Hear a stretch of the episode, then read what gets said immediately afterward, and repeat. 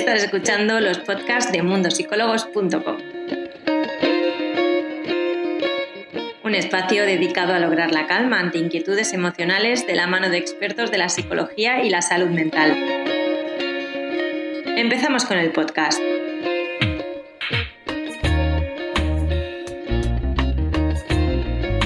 Bienvenidos a todos, yo soy Irene Muñoz, la Community Manager de Mundo Psicólogos España. Hoy vamos a hablar sobre la crisis existencial con la psicóloga Raquel Jiménez.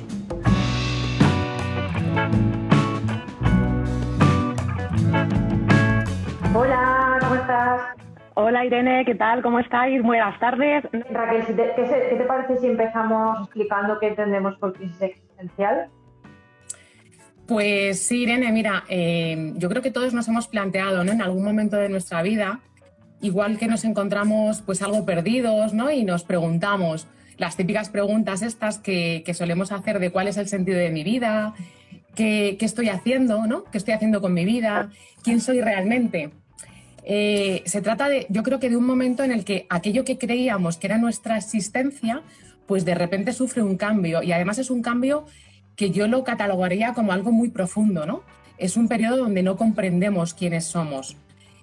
Y, además en ese periodo nos cuestionamos aspectos de la vida que hasta entonces no nos habíamos planteado, ¿no?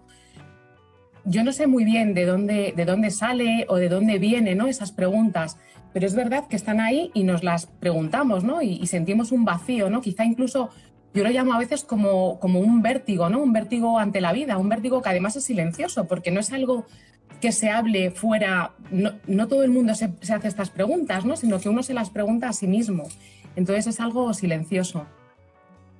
Claro, al final, eh, por lo que nos estabas diciendo, era, a mí se me estaban viniendo un montón de cosas a la mente, un montón de, preguntas que te puedes hacer, sobre todo en distintos momentos de tu vida. Entonces, em, ¿qué tipos de crisis existencial existen? Pues mira, es verdad que existen mm, diferentes tipos de crisis en base a lo que nos preguntamos, ¿no? Porque las preguntas básicas que nos hacemos es quién soy, qué estoy haciendo con mi vida, ¿no? Entonces, en base a esas preguntas hay diferentes tipos de crisis o las podemos eh, diferenciar, ¿no?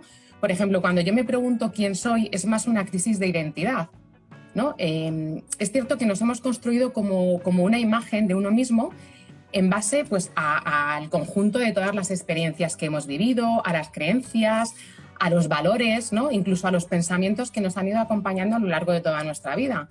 ¿Qué es lo que pasa? Pues que a veces esa imagen que nosotros tenemos de uno mismo en base a las experiencias, a los pensamientos y a todo lo que hemos construido, ya no corresponde con lo que, con lo que somos en este momento actual, ¿no? con lo que somos realmente. Y ahí es donde se produce quizá un conflicto, porque ya no queremos mantener ese papel ¿no? que eh, ya no nos encaja en nuestra vida, pero a la vez, eh, claro, resulta un conflicto porque es lo que sabemos hacer, es lo que hemos aprendido, ¿no? Y entonces nos damos cuenta de que estamos como interpretando un personaje ¿no? en, la película de nuestra vida, pero que ese personaje no somos nosotros. Y, entonces, claro, se crea una, una, crisis, que es lo que, bueno, pues lo que te decía, ¿no? Como una crisis eh, de identidad. Luego hay otro tipo de crisis, no sé si, bueno, si tenéis alguna duda, pues quizá, ¿no? Luego ya cuando terminemos podemos formularlas. Hay eh, la crisis eh, existencial, que es más ante la pregunta de ¿qué hago, no? ¿Qué estoy haciendo con mi vida? Fíjate, ¿no? Incluso la mayoría de la gente que jamás han dudado de quiénes son, en algún momento de su vida se ha preguntado ¿qué estoy haciendo con mi vida? A ver, desde luego que te plantees esto no significa que ahora no tengas una vida como tal, sino yo creo que va más encaminado a que no te encuentras satisfecho con tu vida, ¿no? con la vida que tienes en este momento. Es como si te faltara, pues no sé, un propósito, ¿no? Muchas veces nos preguntamos, pero ¿cuál es el propósito de tu vida, ¿no? Una meta, ¿no? Es como, pues, no sé, una sensación profunda quizá de, insatisfacción. Mm, porque, claro, cuando uno se pregunta cuál es, eh, cuál es mi propósito, esto esta pregunta surge también porque de alguna manera hay como eh, un estilo de vida que estamos llevando, pero con el que no nos encontramos del todo cómodos, pero me resigno y sigo llevándolo, ¿no? O, por ejemplo, ¿no? Cuando aceptamos trabajar en algo que no nos llena. Mira, es muy habitual por ejemplo, ¿no? Eh, pues eh, con 15 años, 17 años, me planteo que quiero estudiar, ¿no? Me plantean mis padres que quiero estudiar. Entonces yo, pues con 17 años, digo, pues yo voy a seguir un poco el, el, legado de mi familia, ¿no? A lo mejor hay una tradición de abogados. Y entonces yo resulta que digo, pues yo voy a estudiar Derecho, porque quiero ser abogado igual que mi padre, igual que mi abuelo. Pero fíjate, esa decisión no la estoy realizando porque yo realmente quiera ser abogado, ¿no? Sino porque a lo mejor es lo que satisface eh, lo que los demás esperan de mí, ¿no? Es como por, por pertenecer a una familia, ¿no? Por, por, esta necesidad de pertenencia que tenemos. Entonces, bueno, pues uno acepta trabajar en eso, pero en realidad cuando crece se da cuenta que no le llena. Y, sí. y bueno, a veces sí, y nos conformamos, ¿no? Porque es como, no, no sé, no sé hacer nada más. Bueno, al final yo creo que sobre todo, quizá a la sociedad que, que, estamos viviendo ahora, los más jóvenes en ese sentido ya no tienen tan, tan impuesto un poco lo que tienen que estudiar por sus padres como se hacía antes de, bueno, si vienes de una familia de médicos, tienes que ser médico o tienes que ser algo relacionado con la medicina. Ahora la gente hace cosas un poco más lo que, lo que le puede interesar. Es cierto que al final cada familia es un mundo pero sí que es verdad que muchas veces intentamos complacer lo que a nuestros padres les gustaría porque quizá no sabemos qué hacer o porque nos lo han metido tanto en la cabeza que nos parece bien hasta que nos hacemos adultos y decimos, ¿y esto por qué lo he hecho? Si a mí no me, no me llenaba. Hmm. Efectivamente, fíjate, ¿no? Muchas veces incluso no porque nos lo hayan metido en la cabeza, sino porque, a ver, todos tenemos una necesidad de pertenencia, ¿no? De pertenencia ah. a un grupo y la familia es un grupo. Entonces, cuando nosotros somos pequeños, eh, necesitamos eh, tener como esa sensación de, de protección, ¿no? De que somos queridos. Entonces, de una manera automática vamos desarrollando patrones y conductas que es satisfacer a los demás para yo sentirme que pertenezco a este lugar, ¿no? Porque para mí es tan importante pertenecer a esta familia que de una manera inconsciente y automática, ¿no? No porque alguien nos lo esté imponiendo, sino porque de una manera automática yo creo que lo más conveniente en esta familia es que yo siga con el legado, ¿no? Son cosas inconscientes que hacemos a veces y que ya cuando somos mayores pues nos planteamos y decimos, oye, yo en realidad esto a mí no me satisface, ¿no? No es lo mío. Claro. Y por eso surge, ¿no? Esta, esta crisis eh, que la llamamos más existencial, ¿no? Porque luego hay, eh, he nombrado la crisis existencial, creo que he nombrado la de identidad, ¿no? Y, y, bueno, luego habría otras dos, ¿no? Eh, hay una que es, que es incluso, a veces nos reímos, ¿no? Porque es como el aburrimiento existencial, ¿no? Este, este aburrimiento que aparece de repente, ¿no? Cuando tenemos una sensación de que la vida eh, es como una repetición constantemente, ¿no? Que un, un, día y otro día es el mismo y que además es algo como, como que no deseamos. ¿no? Entonces, es, no sé si habéis visto la peli de la marmota. Seguramente que todos habéis visto la peli de la marmota, esta que se repite un día tras otro, ¿no? Que es un periodista. Ah, sí. sí. Pues eh, este tipo de, mm, este tipo de, de crisis al final de aburrimiento, lo que acaba es generando un desgaste emocional brutal, ¿no? Porque te das cuenta que que tienes un estilo de vida tan repetitivo que no te llena y, te planteas, pues, ¿qué hago yo aquí? ¿no? Que, entonces, bueno, y quizá no te queda otra alternativa que transformar a veces tu vida. Claro. Um, también consideraríamos crisis en el momento que, por ejemplo, llegamos a los 30, llegamos a los 40 y es cuando nos pesan los años y empezamos a replantearnos toda nuestra vida. Mira, a ver, las crisis existenciales es verdad que se pueden dar a cualquier edad, ¿eh? ¿Vale? Eh, es verdad que, a ver, depende también de, de, las edades, pues saldrán temas que nos preocupan más o menos, ¿no? Pero aunque se dé a cualquier edad, hay temas relacionados con, con cada edad, ¿no? No sé si es esto un poco la pregunta que me haces. Sí. Sí. Por ejemplo, mira, eh, llegas a los 30 y dices, bueno, yo debería ya tener una pareja, tener, vivir eh, solo, sola o con, mi, con la pareja, y dices, bueno, sí. a lo mejor estoy en casa de mis padres, yo soltera o cosas así, ¿sabes? Efectivamente, no es lo mismo eh, cuando tienes 20 años que cuando tienes 50, ¿no? Mm. Pues, no sé, los temas fundamentales que te preocupan eh, a la edad de los 20, pues van más en la, pues en, en la relación de pareja, en los amigos o incluso en la formación, ¿no? Porque preguntas, fíjate, ¿no? En mi experiencia, las personas con veintipoquitos años, 21, 22, 23 años, normalmente cuando vienen a terapia, eh, a veces se hacen estas preguntas, ¿no? ¿Hacia dónde quiero orientar mi formación, ¿no? mi vida laboral, es que qué quiero estudiar, ¿no? O, bueno, o lo que estoy estudiando, ahora qué, mm, qué, más puedo estudiar, ¿no? Para desarrollarme en este plano, ¿no? Y sobre todo, fíjate, es muy habitual esto de eh, ¿estaré soltero toda la vida? ¿Encontraré a alguien que me gusta de verdad? O sea, a veces se hacen preguntas de estas porque, claro, les da tanto miedo eh, sentirse solo durante toda la vida que se cuestionan estas cosas y a veces vienen con una crisis como con un miedo, ¿no? Que, se plantean, bueno, igual encontraré a alguien, eh, alguien que realmente me guste, voy a estar soltera o soltero. Y bueno, no tiene nada que ver pues con, con las crisis de a los 30, a los 40 o a los 50, ¿no? Yo qué sé, yo creo que a, los 30 bueno, em, Irene, si hablo mucho, córtame, porque yo no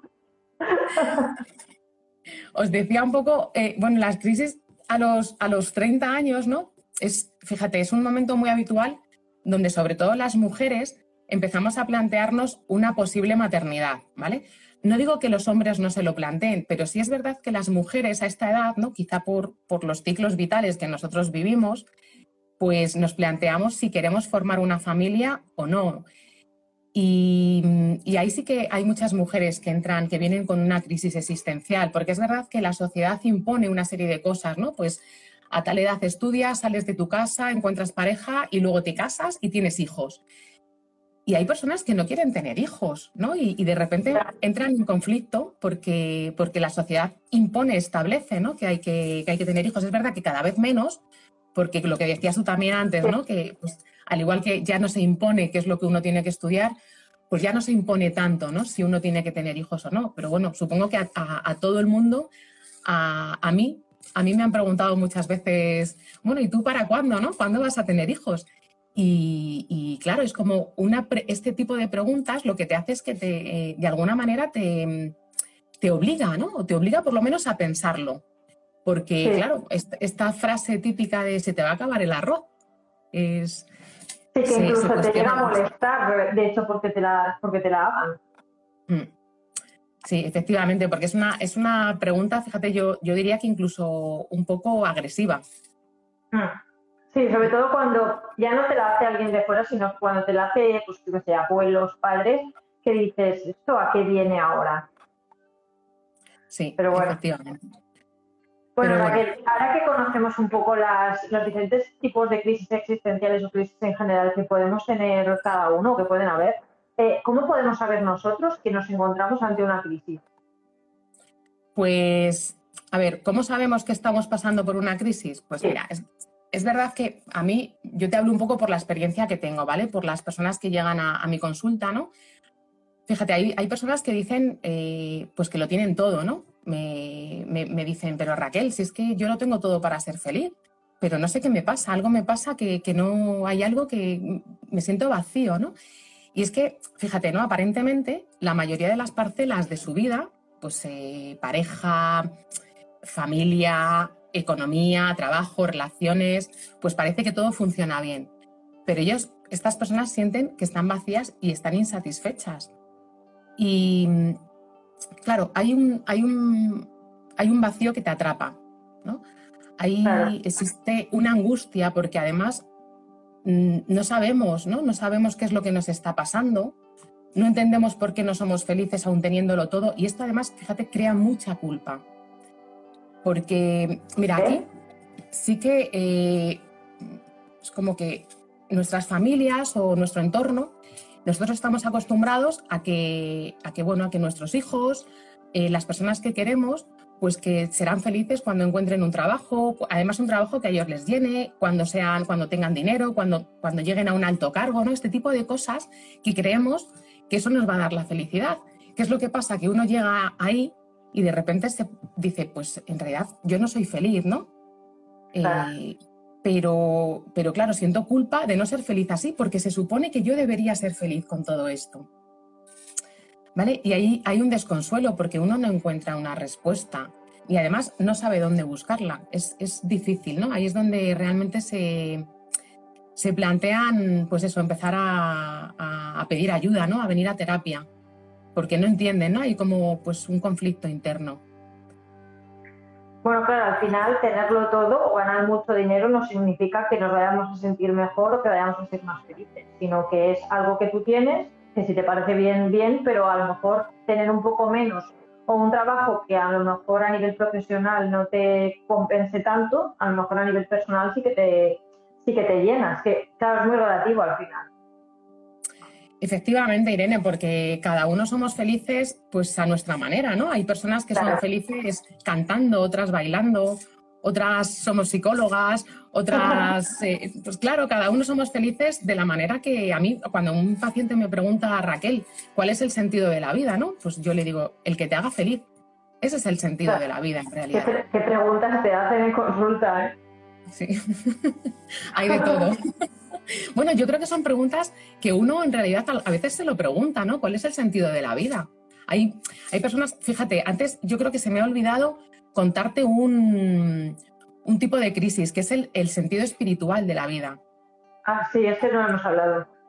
Sí, pues mira, a mí ese, eh, yo creo que es uno de, una de las crisis de las más bellas que, que hay, ¿no? También, también es una crisis muy dolorosa, porque es verdad que ocurre cuando estamos inmersos quizá en algo como muy doloroso, ¿no? Muy traumático y nos sentimos víctimas de la vida, ¿no? Muchas veces esto de siempre me pasa a mí todo, porque esto que me ha sucedido, ¿no? No sé salir de esto, ¿no? Y fíjate que esta crisis puede, puede ser una oportunidad mm, disfrazada, pero una oportunidad, ¿no? Porque cuando uno pasa esta crisis, eh, es como que cambia el relato de su propia historia. Y pasamos de ser unos desgraciados, ¿vale? Que en realidad no lo somos, pero nos, nos creemos unos desgraciados y pasamos de eso a ser como pues, un ejemplo ¿no? de valentía, de lucha, ¿no? a ser como testigos de, de algo importante. Yo, yo, aquí, mira, eh, hay veces que, que, cuando alguien ha superado una crisis de este tipo, yo me pregunto, ¿no? y a veces, a veces le pregunto ¿no? a estas personas, y, y es muy habitual que, afirmen ¿no? que han tenido pues, como un crecimiento, como que han alcanzado pues, una sabiduría diferente, ¿no? que han aprendido a vivir de otra manera en la vida. ¿no? Incluso desarrollan eh, relaciones más profundas con otras personas, ¿no? sienten además que tienen más recursos y cambian su escala de valores. a nivel de, de, las edades, antes lo estábamos hablando, Raquel, más o menos a grandes rasgos, ¿Podemos, ¿Podemos definir más o menos eh, en qué edades se tiene cada tipo de crisis? Sí, sí, sí, claro. Eh, pues lo que decía antes, a los 20 años tenemos más crisis como, pues esto, ¿no? De, a, nivel formación, a nivel amigos, a nivel pareja. Em, a los 30 años eh, es verdad que las mujeres nos planteamos mucho el tema de la maternidad, ¿no? La crisis de los 30. Em, pero también los hombres, ¿no? Tanto los hombres como las, mujeres, pues nos preguntamos, ¿no? Esta, la idea es, o sea, ¿podré ser padre en un futuro? ¿Seré un buen padre o una buena madre, ¿no? Y, y fíjate, son además también años donde nos inquietan los temas laborales. Eh, pues mm, lo típico, esto de me habré equivocado eligiendo mi profesión, ¿no? Porque, bueno, pues cuando éramos jóvenes, a lo mejor hemos elegido una profesión o por la nota que tenemos o por lo que creemos que les va a hacer más gracia a unos o a otros y nos preguntamos si en realidad nos hemos equivocado, ¿no? Y, y, bueno, y también es muy habitual que la gente se pregunte, ¿no? A los 30 años sobre todo ahora, ¿no? En estos momentos de nuestra vida, porque antiguamente nuestros padres o nuestros abuelos sabían si a los 30 años ya eran independientes, ¿no? Pero ahora se preguntan si serán capaces de eh, ser independientes económicamente. Es, es, habitual eso, porque en los tiempos que corren es verdad que por el tema del trabajo y demás, pues muchas personas de 30 años están todavía viviendo en casa de sus padres. Esto es un poco a los 30. Luego podríamos decir pues, que a los 40, bueno, a los 40 esto es, eh, es muy habitual eh, lo de la crisis de los 40 en los hombres, ¿no? Eh, el síndrome este de Peter Pan que se da. Pero, pero bueno, ya fuera de, de broma, ¿no? Es, es cuando solemos tener... Uy, me estoy escuchando. ¿Ahora? ¿Qué? No sé qué ha pasado, pero mi auricular ha dejado de funcionar. Ajá. Un momento. Vale. Ahora, ahora, me, ahora no me escucho. ¿No te oye? ¿Te oyes o no? ahora, bien, ahora bien. Ah, vale, pues ya no toco nada. Es que no sé qué he hecho, que me ha dejado de funcionar el auricular y digo, voy a solucionarlo mientras me explicando. Bueno, si es que lo que me pasaba, ah, me vuelve a pasar otra vez, Irene. cuando hablo... Te oyes doble. sí, me oigo doble. Vale, un momento. Vale. Eh, eh, un segundito.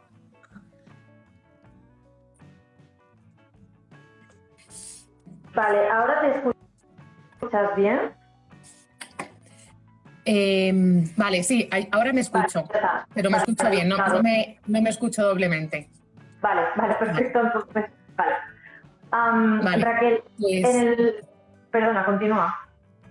Sí, os decía un poco la crisis de los 40, ¿no? Que en los hombres suele ser esto, el síndrome este de Peter Pan, ¿no? Pero bueno, que fuera de bromas, es verdad que es un momento en el que en el que sentimos ¿no? que tenemos como empiezan los achaques de la salud, ¿no? como nos encontramos con menos energía que cuando teníamos 20 años, em, empezamos a perder también seres queridos, esto es muy importante, ¿no? porque ahí pues empezamos a perder a padres, a, tíos, ¿no? Que, teníamos como a figuras de apego, ¿no? incluso a, ya no solamente a familiares, ¿no? sino amigos a lo mejor que tienen algún accidente, que han tenido una enfermedad. ¿no? Y es como donde nos empezamos a hacer conscientes un poco de que la juventud eh, se va alejando un poco, ¿no? De que nos planteamos, ¿no? De que estamos en este mundo solo de paso. Es como, es un momento como de maduración, ¿no? Y, bueno, nos preguntamos también si estamos aprovechando la vida, si no, eh, si soy feliz con lo que hago y con lo que tengo, pues eh, no sé, me siento pleno, no me siento pleno, ¿no? También aquí se da mucho la, crisis profesional, la crisis existencial profesional, ¿no? Es, ¿me siento valorado realmente y reconocido en mi trabajo? Y aquí hay mucha gente con 40 años que, claro, se plantea, yo tengo derecho a cambiar de estilo de vida, cambiaría mi, profesión, porque a mí esto no me satisface, ¿no? Es como, eh, es como vuelve a ser el día de la marmota, ¿no? Todos los días lo mismo, a mí esto me satisfacía cuando tenía 20, 25 años pero ya después de 15 o 20 años ya no me satisface, ¿no? Y hay personas que cambian eh, su situación laboral porque, porque, bueno, pues no les satisface. Sí, al final yo creo que cada persona, eh, cuando se hace más mayor, digamos, eh, decide si quiere continuar así, si quiere que esa rutina le siga siendo aburrida o no le compense, o es feliz con esa rutina al final.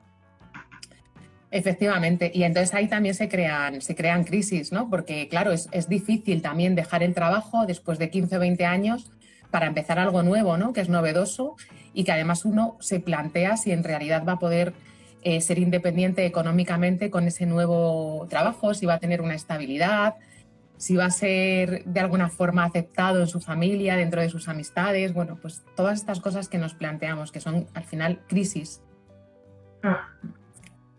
Y, ah. bueno, luego sería ya a partir de los 50 años, Irene, que ya pues lo que más preocupa yo creo que son los temas de salud y el contacto más directo quizá con la muerte, ¿no? Y con el tiempo que nos queda por vivir. Yo creo que ahí ya es, es más, uno se plantea ese tipo de cuestiones. En el momento que, nos damos cuenta de que estamos ante una crisis, eh, ¿qué podemos hacer? ¿Cómo lo gestionamos? Pues, a ver, en realidad no tenemos una fórmula mágica ¿no? para, poder solventar ¿no? o afrontar una, una, crisis existencial. Eh, porque lo que decía antes, ¿no? cada persona es diferente y además va a depender también mucho de varios factores. ¿no? Pues, por ejemplo, la autoestima, eh, ¿qué autoestima tenemos? ¿no? Si es una autoestima sana, si nos conocemos, si en algún momento de nuestra vida hemos hecho un proceso terapéutico o un proceso eh, nuestro de aprendizaje con nosotros mismos, ¿no? Y tenemos un autoconocimiento. La inteligencia emocional que tengamos, eh, la, resiliencia, es decir, cómo afrontamos ¿no? las adversidades, si tenemos habilidades para afrontarlas, la compasión que tengamos incluso con uno mismo, es muy importante, ¿no? El derecho que nos demos a, también estar mal, a, poder eh, sentirnos tristes, a sentirnos con dudas, ¿no? A no presionarnos, ¿no? Y, bueno, y el valor que, tengamos en la vida, ¿no?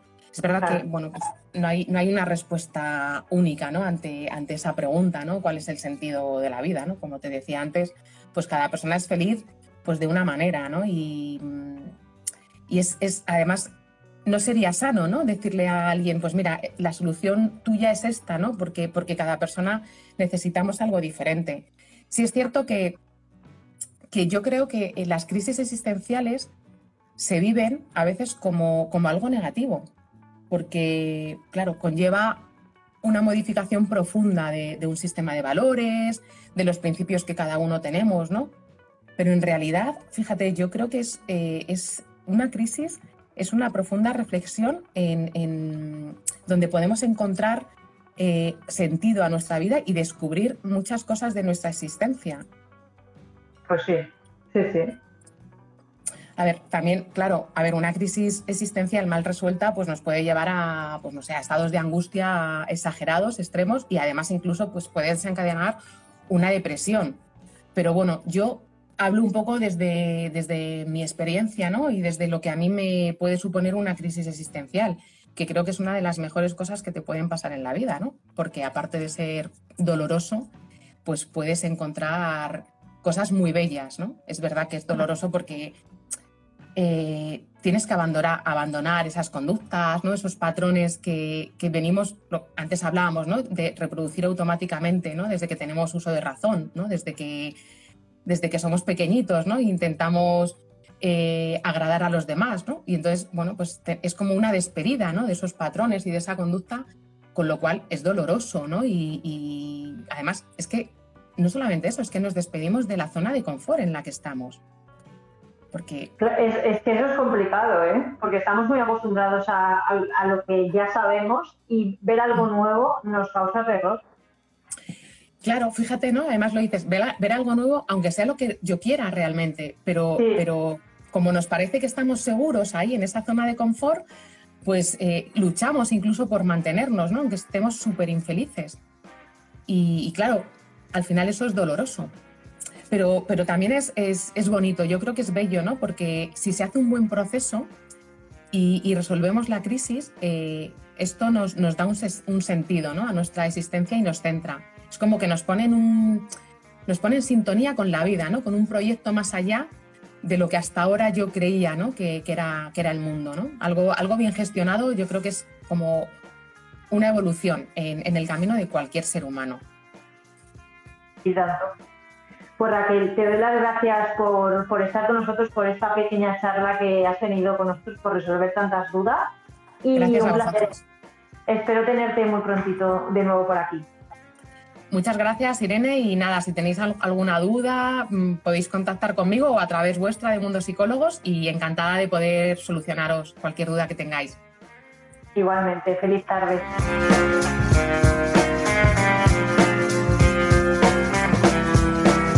Bueno, espero que Raquel eh, os haya ayudado a todos. Ya sabéis que tenéis aquí abajo fijado el enlace directo para poder agendar cita con ella, poder hablar tanto de existencial como de cualquier otro tema. Ella estará encantada de ayudaros. Ya, ya habéis visto que es muy simpática y que, que puede resolver grandes dudas. Y nos vemos la próxima semana con nuevos directos. ¡Hasta luego!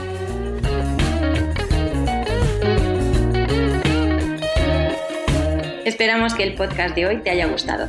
Recuerda que tienes todos estos temas disponibles en nuestro portal web, mundosicólogos.com. Además, puedes ver el vídeo al completo en nuestro Instagram TV en arroba mundosicólogos. Nos vemos en el siguiente podcast.